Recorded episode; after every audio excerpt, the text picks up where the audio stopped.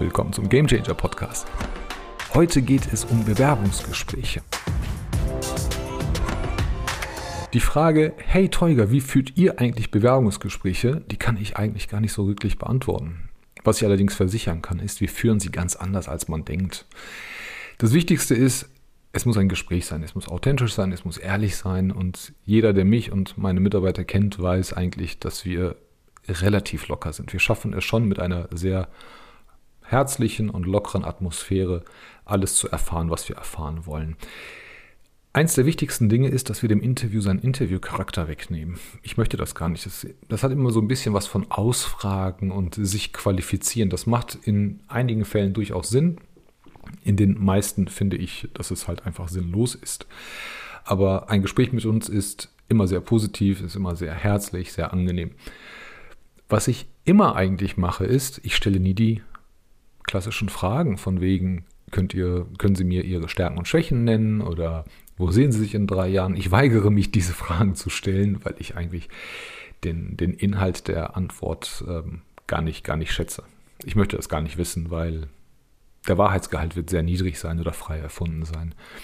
Ich möchte da auch niemandem was unterstellen, aber ich verspreche mir von diesen Antworten nichts. Was ich aber sehr häufig mache, ist, ich stelle Fragen, deren Antworten sehr lange dauern und ich auf eine Reise mitgenommen werde. Ein kleines Beispiel. Wenn ich heute jemanden für den Vertrieb suche, dann würde ich fragen, wenn Sie heute Ihr zehnjähriges Ich auf der Straße wieder treffen würden, wer von Ihnen beiden wäre sehr stolz auf den anderen und wer wäre vielleicht sehr enttäuscht von dem anderen und warum? Die Konstellationen sind natürlich unendlich. Sie können sagen, wer wäre stolz, äh, wer wäre enttäuscht, wer wäre glücklich, wer wäre sauer auf den anderen und so weiter und so weiter. Der Sinn hinter solchen Fragen ist es tatsächlich von dem Kandidaten mit seinen eigenen Worten eine, eine Entwicklungsgeschichte zu erfahren. Der Kandidat wird erzählen, ja, mit zehn Jahren wollte ich Feuerwehrmann werden, wie jeder kleine Junge auch, oder ich wollte Prinzessin werden, wie, wie die meisten Mädchen, und habe mich dann mit 15 in die und die Richtung entwickelt. Dann kam der erste Freund oder die erste Freundin und ähm, dann habe ich das und das erlebt und dann habe ich die Ausbildung gemacht oder habe mich gegen die Ausbildung entschieden, weil ich studieren wollte und so weiter und so weiter.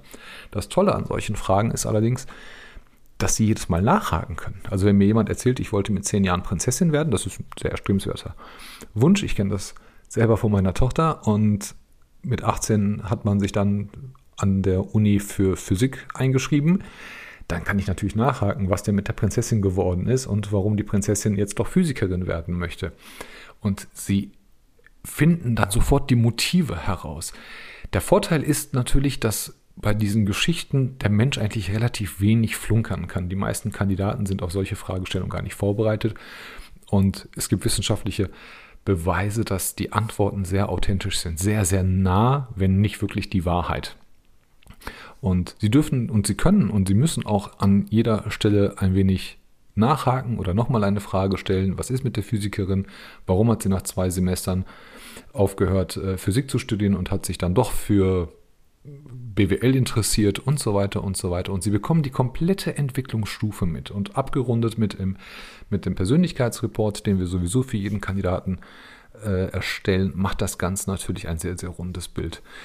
Dazwischen sind alle anderen Fragen möglich. Wir haben einen Fragenkatalog von 850 Fragen, aus denen wir jedes Mal ein Interview strukturieren und planen, je nach Karrierelevel, je nach Gehaltslevel und natürlich je nach Branche macht die eine oder andere Frage mehr Sinn und einige halt gar nicht.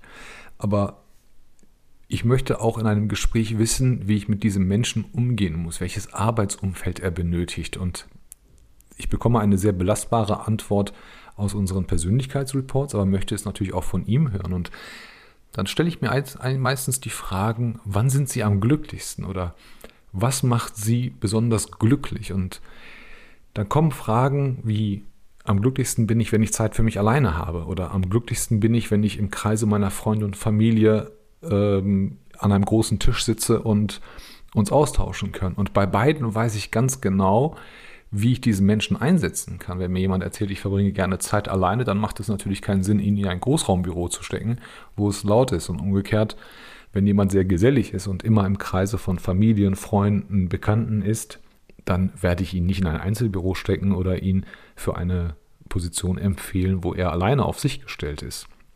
Und das sind ganz kleine Mosaiksteinchen, die wirklich dazu führen werden, dass Menschen in ihrem Job glücklich sind und sich verstanden fühlen und sich entfalten können. Weil, wie wir es immer wieder sagen, das Beste ist eigentlich nicht, dass jemand Qualifikationen hat, die ihn für eine Stelle qualifizieren, sondern das Beste daran an der ganzen Geschichte ist eigentlich, dass man Menschen das Umfeld bietet, in dem sie ihre Fähigkeiten einsetzen können. Nur darum geht es. Also, wenn Sie beim nächsten Mal ein Bewerbungsgespräch machen, klingeln Sie einfach vorher kurz durch. Ich gebe Ihnen gerne ein paar Fragen und ein paar Tipps. Ansonsten merken Sie sich vielleicht diese Folge und strukturieren beim nächsten Mal Ihr Gespräch ein wenig anders um, damit es nicht ganz so trocken ist. In dem Sinne, bis zum nächsten Mal.